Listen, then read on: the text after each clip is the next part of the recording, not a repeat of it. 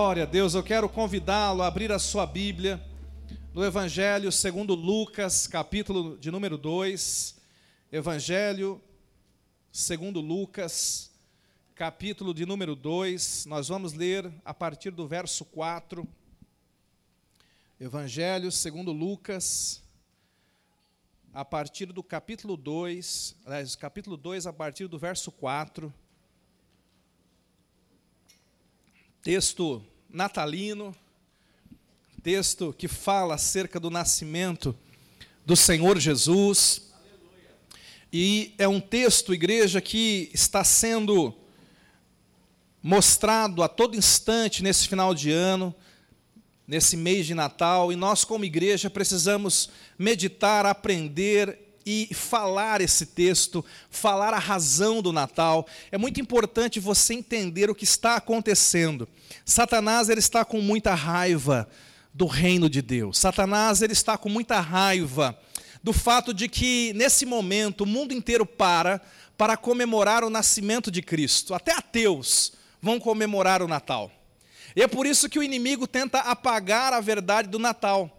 E você sabe, o que está sendo construído hoje, em muitos lugares, e no Brasil já chegou isso, é uma tentativa de se comemorar o Natal sem Cristo. É uma tentativa de se falar de Natal sem se falar de Jesus. O ano passado, na pandemia, eu tive uma experiência, compartilhei com alguns irmãos.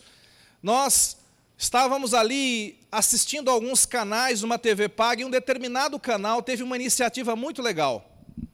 Eles resolveram, ano passado, passar uma sequência de filmes natalinos. 24 horas de filmes natalinos. Muito lindo, muito lindo. Filmes bacanas, filmes sobre família, os temas muito leves, temas que dá para você assistir com toda a sua família. Muito bons. E eu comecei a assistir aquilo porque de fato não havia nada pesado, não havia nada que seria errado eu assistir juntamente com as minhas filhas e com o Senhor Jesus. Mas depois de um e outro filme, eu comecei a perceber uma coisa: todos os filmes daquele canal, imagina você uma sequência de vários e vários dias, 24 horas de filme, um atrás do outro, e nenhum daqueles filmes tinha uma referência sequer acerca de Jesus Cristo. Todos os filmes sobre um Natal, que se falava sobre Papai Noel, sobre duende, sobre família, sobre alegria, felicidade, sobre mesa farta, sobre pequenas, pequenos temas, mas nenhum deles, não havia nenhuma menção, nenhuma cruz, nenhum presépio, nenhum, nenhuma referência. Lá nos Estados Unidos, o próprio Christmas, eles colocaram um X no lugar do Christ agora é X, porque não podemos falar Cristo. Você não pode falar mais Cristo. E eles estão tentando fazer um Natal sem Cristo. Por isso, igreja, é muito importante despertarmos o nosso coração nesse momento. Primeiro, para fortalecermos a nossa fé. Segundo, para falarmos de Jesus de boca cheia, porque a igreja do Senhor é o único povo que pode comemorar o Natal que experimenta. Nós não vamos comemorar o Natal histórico, nós não vamos comemorar apenas algo que aconteceu há dois mil anos atrás, mas nós vamos comemorar aquilo que vivemos. Jesus já nasceu no seu coração? Diga assim: há um Natal dentro de mim. Amém. Isso é motivo de comemoração. Mas eu quero olhar para você, para esse texto agora, e compartilhar com você rapidamente sete revelações que você precisa compreender acerca do nascimento de Cristo. Sete revelações que certamente vão abençoar a sua vida. Lucas capítulo 2, a partir do verso 4, está escrito: José também subiu da Galiléia, da cidade de Nazaré, para a Judéia, a cidade de Davi, chamada Belém, por ser ele da, da casa e família de Davi, a fim de alistar-se com Maria, sua esposa, que estava grávida. E estando eles ali, aconteceu completarem-se-lhe os dias, e ela deu à luz o seu filho primogênito, e enfaixou-o, e o deitou numa manjedoura, porque não havia lugar para eles na hospedaria. Havia naquela mesma região pastores que viviam nos campos e guardavam seu rebanho durante as vigílias da noite. E o anjo do Senhor desceu aonde eles estavam, e a glória do Senhor brilhou ao redor deles, e ficaram tomados de grande temor. E o anjo, porém, lhes disse: Não temais, eis aqui vos trago boa nova de grande alegria, que será para todo o povo. É que hoje vos nasceu, na cidade de Davi, o Salvador, que é Cristo o Senhor. Aleluia! E isto vos servirá de sinal. Diga sinal. sinal. Diga sinal. sinal. Olha o sinal. O anjo falou: tem uma marca, tem um sinal. O Salvador tem um sinal. Você vai reconhecê-lo por algo. Tem algo distintivo. Tem algo que mostra que se trata dele. Qual é o sinal? encontrareis uma criança envolta em faixas e deitada numa manjedoura. A manjedoura e as faixas são um sinal. Daqui a pouco vamos falar sobre isso. Verso seguinte: E subitamente apareceu com um anjo uma multidão da milícia celestial. Olha, dá um pause aqui. Pastor, eu devo comemorar o Natal, mesmo se eu não sei o dia exato do nascimento de Jesus? A resposta está aqui. O céu comemorou. Diga assim: se o céu comemora, eu comemoro também. Diga assim, porque eu sou do céu. Amém, irmãos? Olha o que está escrito aqui: Subitamente apareceu com um anjo uma multidão da milícia, dos anjos dos céus, louvando a Deus e dizendo: Olha o cântico deles, glória a Deus nas maiores alturas, paz na terra entre os homens, a quem Ele quer, a quem Ele quer, a quem Ele quer. Fala para quem está do seu lado, Ele quer bem. Fala assim: Ele te quer bem. Amém? Olha que coisa, olha a revelação de Deus. Verso 15. E ausentando-se deles os anjos para o céu, diziam os pastores uns aos outros: Vamos até Belém e vejamos os acontecimentos que o Senhor nos deu a conhecer. E foram apressadamente e acharam Maria e José e a criança deitada na manjedoura. E vendo-o, divulgaram o que lhes tinha sido dito a respeito deste menino. E todos os que ouviram se admiraram das coisas referidas pelos pastores. Diga graças a Deus. Olha para cá um pouquinho. Esse texto aqui narra o nascimento de Jesus. E é muito importante você compreender o que significa isso para nós para a igreja, para o evangelho, para o mundo, para a humanidade. O nascimento de Jesus é um, é um fator, é um, é, um, é um ponto tão importante na história do universo, porque é o momento em que o Criador, é o momento em que o Deus Todo-Poderoso se encarna, ele resolve vir habitar com as suas criaturas. O nascimento de Jesus é o momento em que Deus ele está tomando a forma de carne. Por quê? Porque a Bíblia diz que Jesus é Deus. A Bíblia revela que Jesus não foi apenas um mestre do bem, como pensam alguns. Jesus não foi apenas um bom professor, como pensam outros. Jesus não foi apenas um profeta, não. A Bíblia diz que Jesus é Deus. Ele é o Deus que se fez carne. A Bíblia diz lá em João, capítulo 1, verso 1, que Jesus, ele pré-existia. Jesus existia antes de tudo. João 1:1 diz assim: "No princípio era o verbo. O verbo estava com Deus e o verbo era Deus". Agora vai para o versículo 14. Olha o versículo 14, João 1:14 projeta para nós. E o Verbo se fez carne e habitou entre nós, cheio de graça e verdade, e vimos a sua glória, glória como do unigênito do Pai. Sabe o que, que esse texto está dizendo? Que Deus, o Deus Todo-Poderoso se autolimitou no ser humano.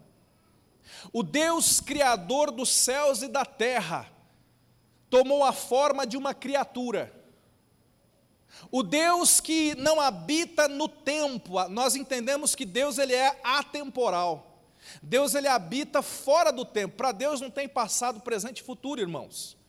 Mas um dia lá na eternidade, por amor a nós, para nos salvar, para morrer na cruz em nosso lugar, para falar conosco, para se revelar a nós, o Deus Todo-Poderoso, Ele abre o véu da eternidade, Ele pula para o nosso tempo humano, e Ele nasce como um bebê, como uma criança. Esse momento é um momento tão especial, nós não sabemos com exatidão a data do nascimento de Jesus. Nós até entendemos que não é o dia 25 de dezembro, pode ficar tranquilo, a gente sabe disso. Mas nós sabemos que essa data foi tão importante, que o Pai não quis que ela passasse em branco, e o Pai ordenou que os anjos comemorassem, o Pai ordenou que fosse uma noite de adoração, o Pai ordenou que fosse uma noite de pregação. Os anjos foram pregar para os pastores, e os pastores foram pregar para outras pessoas. O Natal não passou em branco. Por quê? Porque nesse dia, nesse momento, nessa noite, para ser mais exato, Deus se fez homem aquele que era chamado Filho de Deus, Jesus Cristo, ele se fez filhos, filho de homens, de José e Maria, para que eu e você, nós que somos simples filhos de homens, pudéssemos crer nele, pudéssemos receber a salvação e pudéssemos nos tornar filhos de Deus. Jesus desceu do céu à terra para que um dia os filhos que estão na terra pudessem ir até o céu. Jesus veio estabelecer um caminho, Jesus veio estabelecer uma ponte entre o coração de Deus e o nosso coração. E tudo começa nesta noite, em que Jesus nasce naquele lugar. E você tem que entender então que muitas pessoas vão comemorar o Natal de um, de um Jesus histórico, de um Jesus humano, e dizendo por aí: olha, nasceu um homem bom, nasceu um profeta, nasceu um homem religioso, mas não é isso que a Bíblia diz. A Bíblia diz que quem nasceu foi Deus. Deus se fez carne. Isaías capítulo 9, verso de número 6, um texto tão conhecido, Isaías capítulo 9, verso 6, porque um menino nos nasceu. Nasceu para quem? Diga assim: nasceu para nós. Um menino nos nasceu, um filho se nos deu. O filho foi dado para você, meu irmão. O filho é de Deus, mas ele foi dado para você. Ele nasceu para nós, ele nasceu para você que crê nele. Um, um filho se nos deu. O governo está sobre os seus ombros aleluia, seu nome será maravilhoso. Algumas pessoas pensam que esse maravilhoso é de bonito, esse mara... não, esse maravilhoso é de operador de maravilhas, operador de milagres. Diga assim: o seu nome é maravilhoso. Significa o seu nome é milagroso. Amém? Quando você invoca e fala o nome de Jesus, milagres são liberados na sua vida. O seu nome é maravilhoso, ele é conselheiro. Você está precisando de sabedoria? Ele é conselheiro para você. Pastor, eu estou enfraquecido. Ele é Deus forte na sua vida.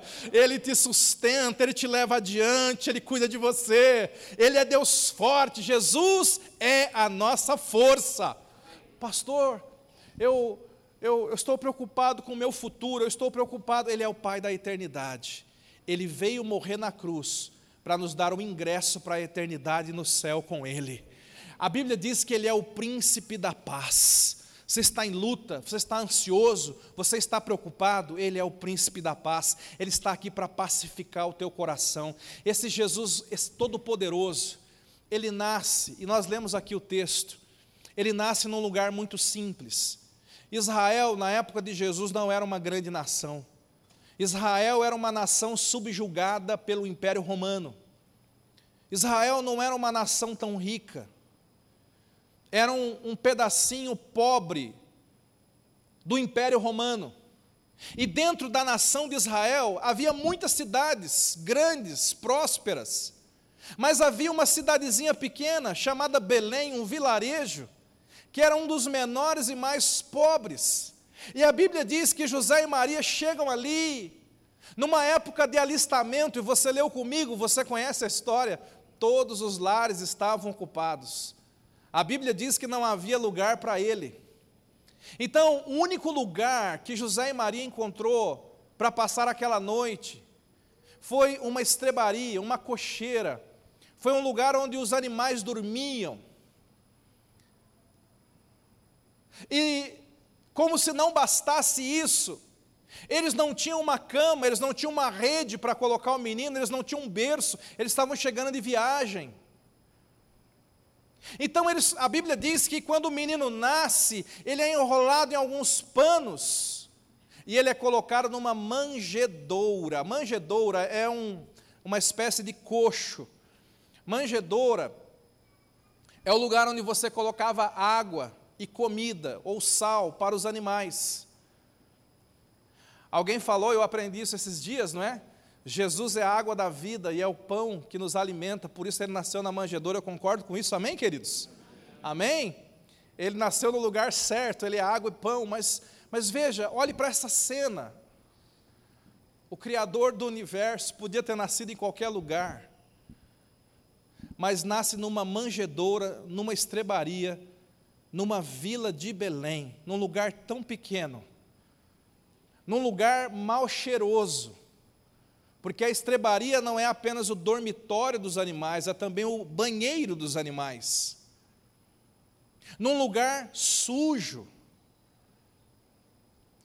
E quando nós começamos a meditar nesta cena, a cena do nascimento de Jesus, eu quero que você mantenha esta cena no seu coração agora.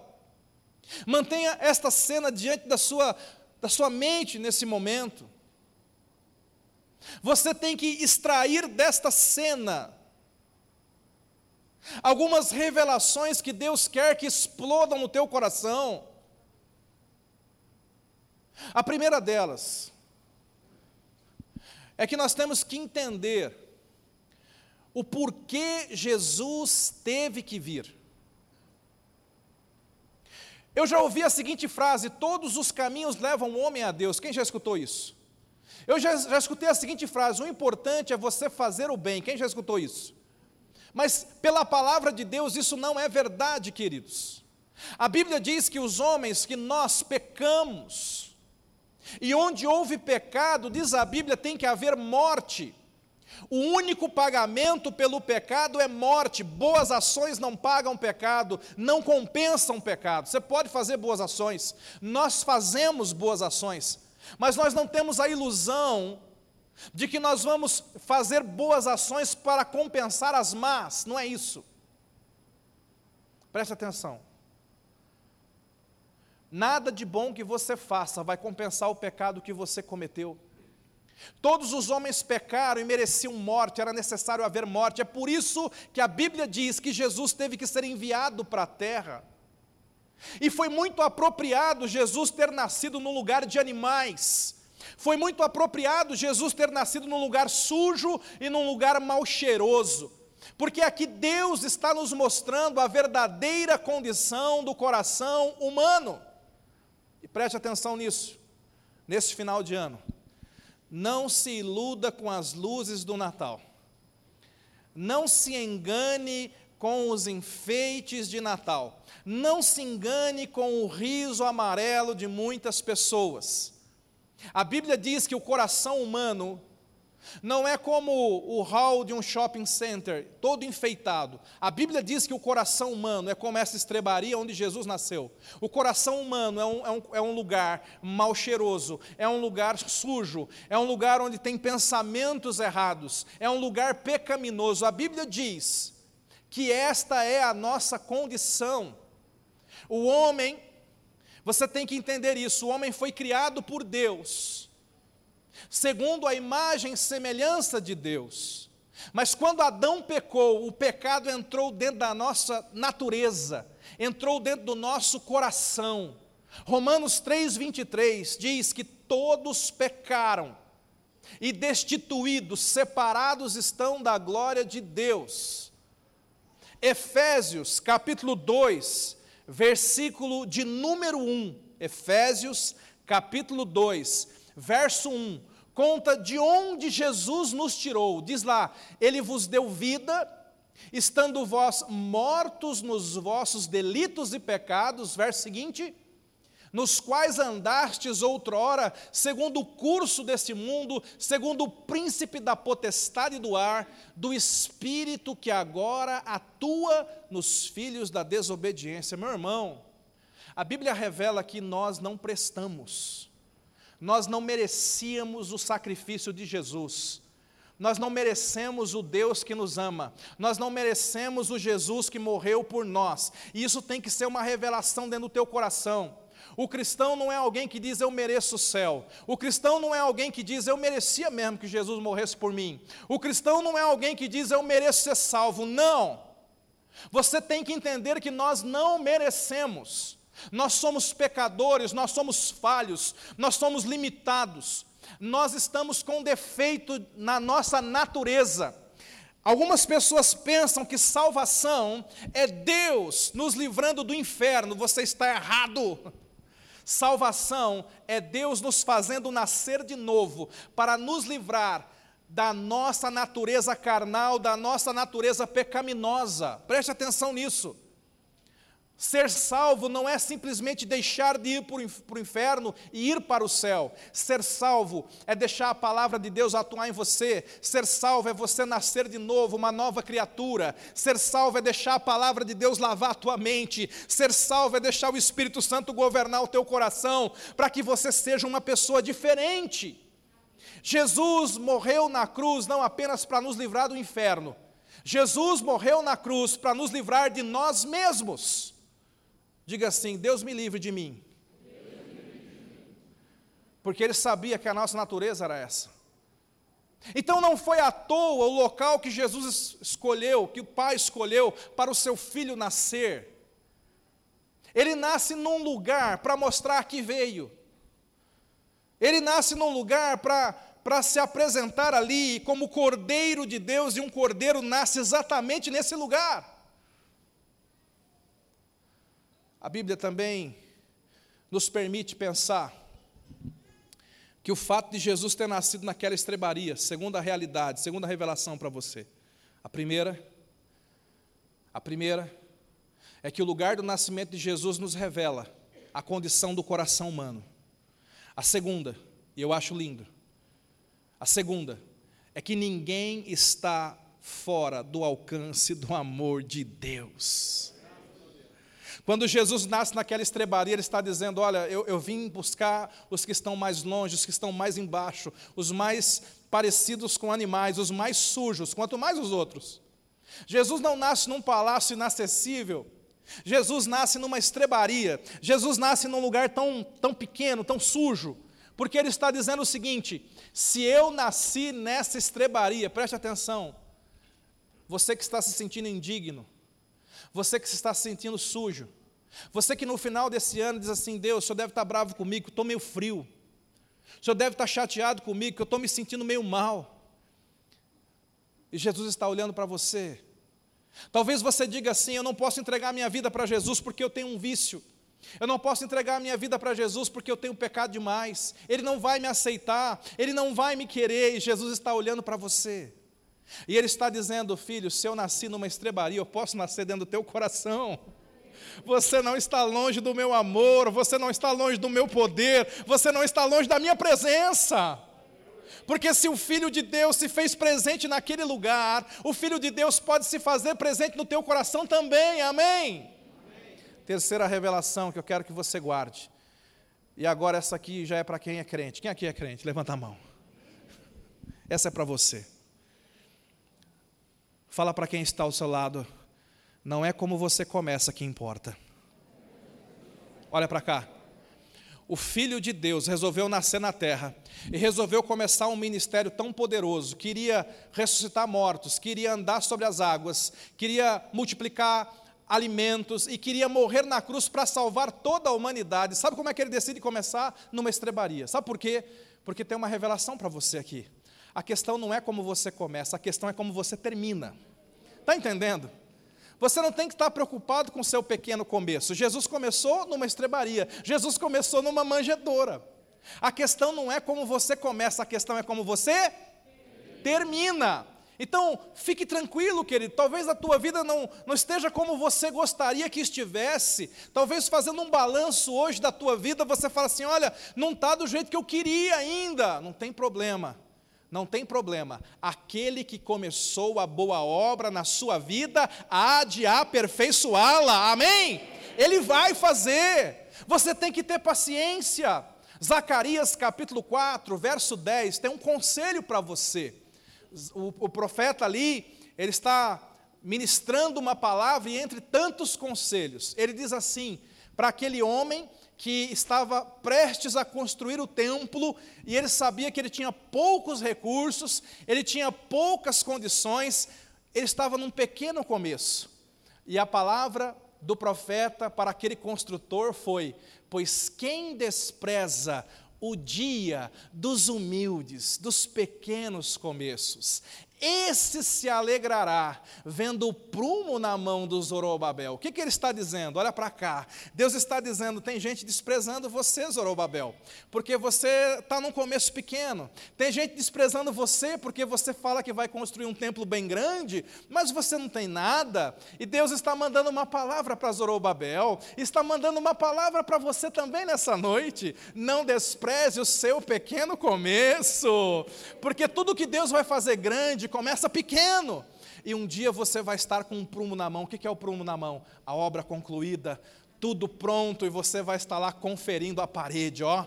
Tá bom, ficou do jeito que eu queria, ficou do jeito que Deus prometeu. Deus está dizendo, vai acontecer na sua vida.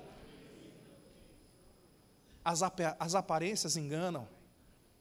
Havia dentro de um palácio em Jerusalém um rei chamado Herodes. Mas o verdadeiro rei não estava no palácio, estava na estrebaria. Sabe por quê? As aparências enganam. E aqui eu quero entrar numa outra revelação com você, muito importante. Você não é o seu ambiente. Pode falar isso para quem está do seu lado? O que eu quero dizer com isso? O que, que eu quero dizer com isso? Olha para o Rei dos Reis, olha para o Senhor dos Senhores, ele deixou a glória, a Bíblia diz que ele deixou a glória, e agora está numa estrebaria. E tem muita gente que anda pelas aparências, não é? Tem gente que mede você pelo carro que você dirige, pela roupa que você veste, pelo, pelo emprego que você tem. E, e a Bíblia fala que você nunca pode fazer isso porque você não sabe diante de quem você está. Se você estivesse passando naquela noite e você pudesse teletransportar de um lugar para outro, de repente você entraria num palácio suntuoso ali em Jerusalém, um palácio onde tinha muito ouro, muita prata, um rei sentado chamado Herodes. O rei estava no trono, tinha uma coroa na sua cabeça, vestes muito ricas. E você pensaria, eu estou diante do rei. Mas aquele homem não era o verdadeiro rei. E se você pudesse ser teletransportado para aquela aquele vilarejo de Belém, naquela estrebaria mal cheirosa, no meio de animais, você abriria espaço ali no meio de todo mundo e você olharia para aquela manjedoura, um coxo servindo de berço e um menino ali envolto. E você diria: é apenas uma criança pobre que nasceu. Mas você não estaria apenas diante de uma criança pobre, você estaria diante do Rei dos Reis, do Senhor do universo, do Deus do tempo, do teu Criador, daquele que te ama tanto que se fez carne para te salvar. As aparências enganam, meus irmãos. Você é melhor do que o seu ambiente, preste atenção. Talvez você olhe para o seu ambiente hoje e você fala assim, pastor, a coisa está difícil lá em casa, a coisa está difícil lá no trabalho, pastor, esse final de ano não está fácil. Olha, eu tenho oposição, eu tenho contrariedades, a coisa não está legal ao meu redor, mas preste atenção. Você hoje é o filho de Deus no meio dessa estrebaria. Está entendendo? Você é o filho de Deus no meio desse caos. Talvez você esteja preocupado com o ambiente, olha para Jesus, olha para o nosso mestre. Ele fez questão de nascer num lugar desse, porque o ambiente não te define. Você é maior do que o seu ambiente, você é melhor do que o seu ambiente, e você deve influenciar o seu ambiente. A Bíblia diz que quando Jesus nasceu, os pastores que estavam ali perto sentiram a glória de Deus, eles tiveram revelação, houve um mover de Deus. A mesma coisa Deus vai fazer na tua vida, querido. Não se prenda ao seu ambiente, não se deprima pelo seu ambiente. Você é melhor do que o lugar que você está. Olha para o teu mestre. Olha para o teu mestre. Guarda isso. Esse ambiente ruim é uma coisa passageira. A Bíblia diz que Jesus andou na terra por um tempo, mas a glória é pela eternidade, querido. Assim é na nossa vida, assim vai ser na tua vida também. Então, por favor, nesse, nesse, nesse final de ano, há muita gente em depressão, há muita gente em solidão, há muita gente triste. E nós somos chamados para ser luz, as verdadeiras luzes do Natal não estão em cima de uma árvore. Eu fui ontem fazer o passeio aqui né, na cidade, ficou muito bonito lá o túnel de luzes. Enquanto eu estava andando ali, Deus estava falando: a verdadeira luz do Natal não está aqui nesse túnel. A verdadeira luz do Natal é aquela que Jesus falou: Vós sois a luz do mundo. Aleluia! Aplauda Ele. Olha quanta luz nesse lugar. Olha quanta luz aqui, querido. A luz do Natal está aqui. Você é luz, e onde você estiver, a luz do Senhor vai brilhar. Onde você entrar, vai resplandecer. Pode ter trevas, mas quando você entra, resplandece, porque a luz muda o ambiente. E nós somos chamados para ser assim, amém, queridos? Outra revelação que a gente encontra aqui nesse texto, olhando para essa cena, eu quero que você guarde isso. O seu valor não consiste daquilo que você possui. Você é mais do que o que você possui. Jesus explicou muito isso, muito bem, em Lucas capítulo 12, verso 15. Projeta para a gente, por favor, Lucas capítulo 12, verso 15. Então lhes recomendou: Tende cuidado e guardai-vos de toda e qualquer avareza, porque a vida de um homem não consiste da abundância dos bens que ele possui. Olha o que Jesus está dizendo: a vida de um homem não pode ser medida pelo que ele tem. Cuidado com isso. Por quê? Agora, dezembro, surge um espírito chamado consumismo. Né? O que tem gente já foi picado por esse negócio. Eu tenho que trocar, tenho que trocar isso, trocar aquilo, tenho que comprar. Eu tenho que fazer um carnê, eu tenho que, eu tenho que aparecer, eu tenho que ter. Eu tenho que ter muito, eu tenho que ter o novo, eu tenho que ter a novidade, eu tenho que ter o lançamento. E por que, que muitas pessoas fazem isso? Talvez você esteja comprando, e seu coração está tudo ótimo, tudo em paz. Mas muitas pessoas estão confundindo a sua identidade com aquilo que tem. Há pessoas hoje que, se não tiver o último celular, o lançamento, eles não estão felizes. Eles ficam deprimidos, eles ficam ansiosos, eles ficam chateados, porque se eles não tiverem a roupa da marca, se eles não tiverem o lançamento do ano, então eles começam a se deprimir, porque para eles as posses viraram a sua identidade. Cuidado com isso, meu irmão. Cuidado com o materialismo. Materialismo é quando você começa a olhar a tua vida apenas em termos materiais. É o que eu tenho, é o que eu acumulo, é o quanto eu compro, é o quanto eu, eu consigo reter comigo. Isso é, é uma visão materialista da vida. O materialista ele começa a se medir pelo que tem. Ah, eu tenho um carro novo, então estou valendo um carro novo. E tem um materialista pessimista. Ah, eu não tenho nada, então não estou valendo nada. e todos eles se deprimem. Porque quando você se torna materialista, quanto mais você tem, mais sede você tem de ter, e você nunca vai ficar satisfeito. Você sabia que o maior índice de suicídio não estão nos países da África, mas é Japão, é Coreia do Sul, são nos países de primeiro mundo? Jovens que têm tudo, jovens que podem comprar qualquer coisa, que podem ir a qualquer lugar, estão se matando. Sabe por quê?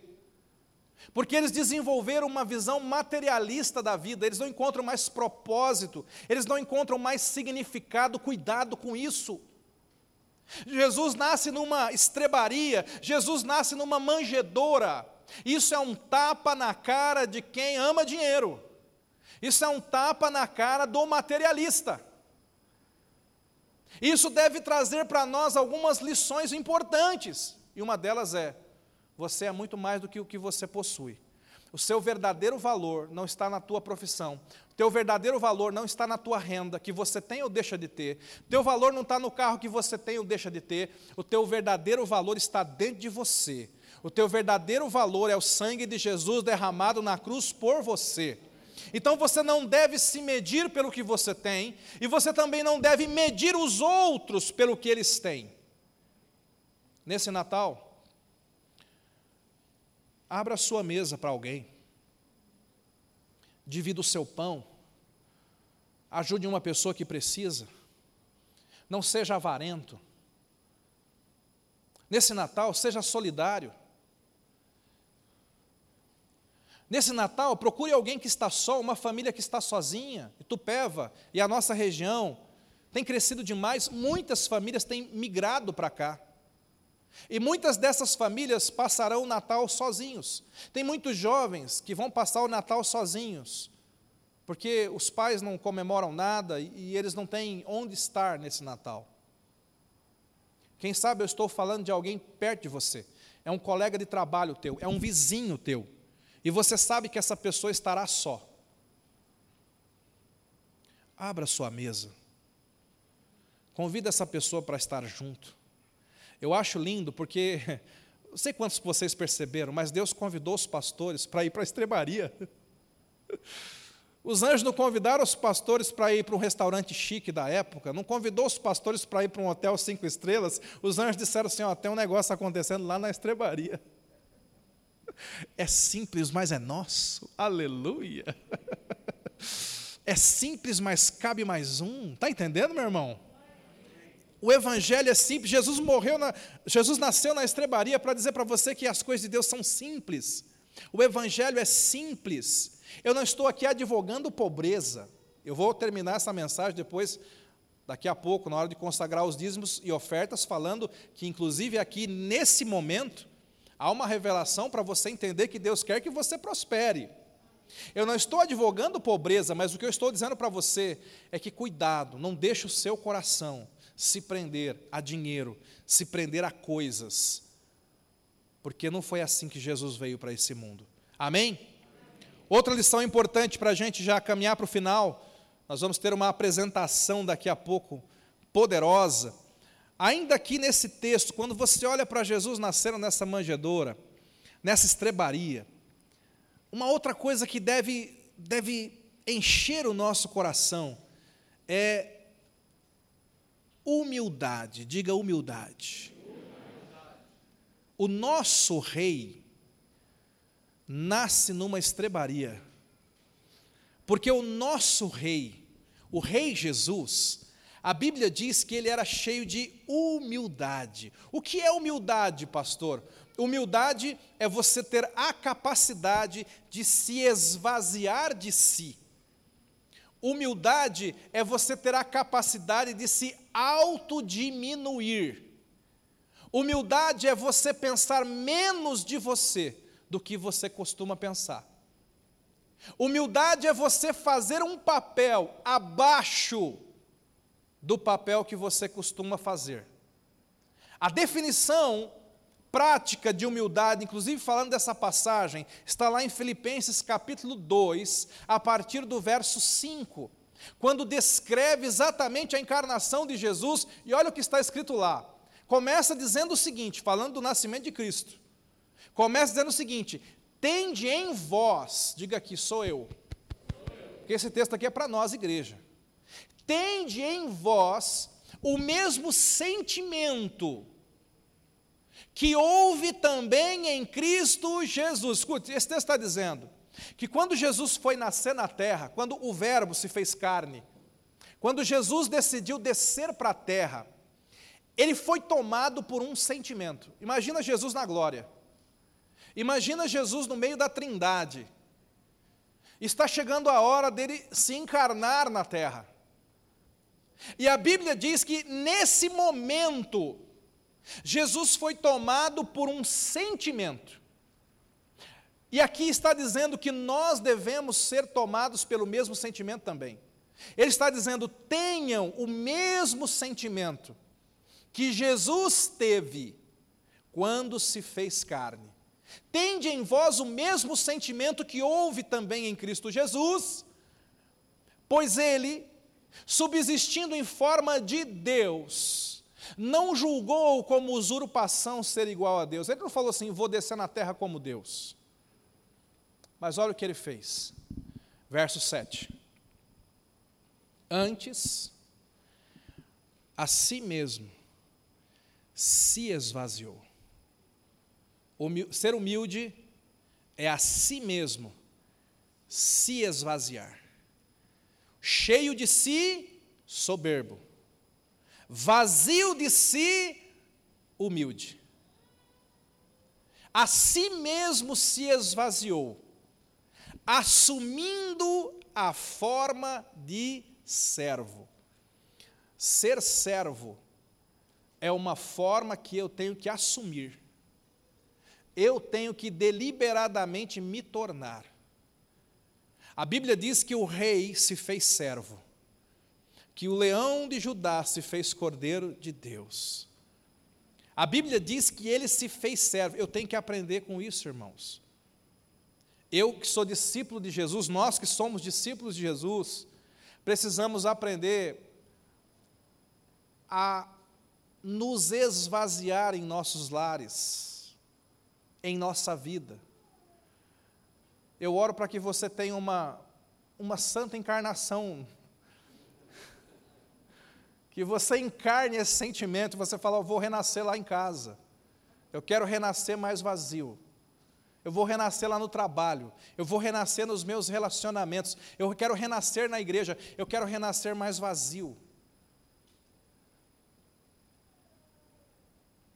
Como que eu me esvazio, pastor?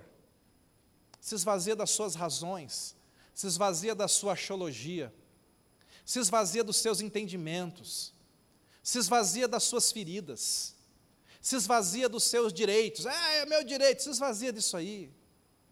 Jesus podia descer na terra e falar assim: Isso aqui tudo é meu. Eu quero no palácio do Herodes.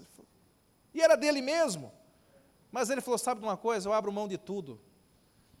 Vamos lá para a estrebaria. Eu não quero nem entrar numa casa aqui em Belém, eu quero ir para a estrebaria. Fala para quem está do seu lado: Você precisa nascer vazio.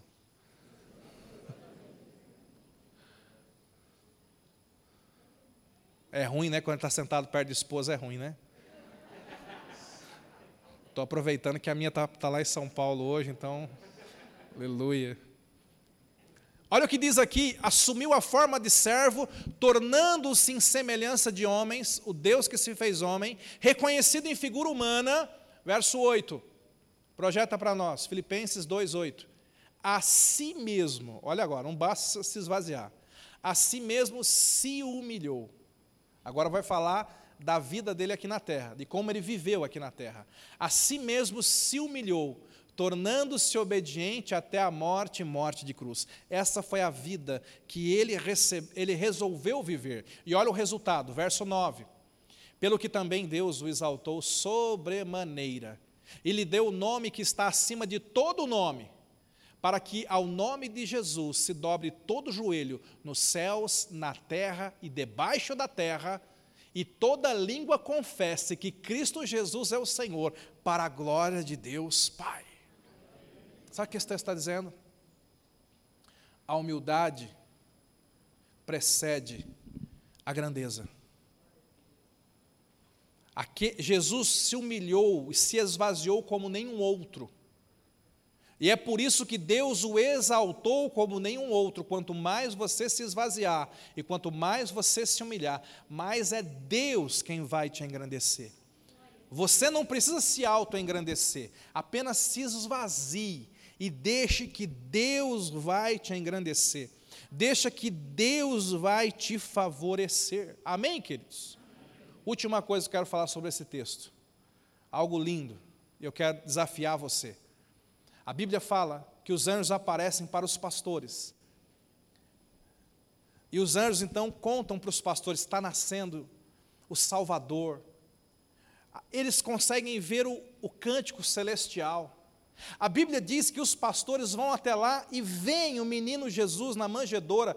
Olha, o anjo fala: isso é um sinal. O sinal distintivo do Salvador é estrebaria e é manjedoura. E quando os pastores enxergam aquilo, a Bíblia diz que os pastores eles saem divulgando. O verso 17 vai dizer que os pastores divulgaram aquilo. O que é divulgar, irmão? É falar, é pregar, é contar. Em dezembro, a igreja não pode se calar. Nesse mês, não fique calado.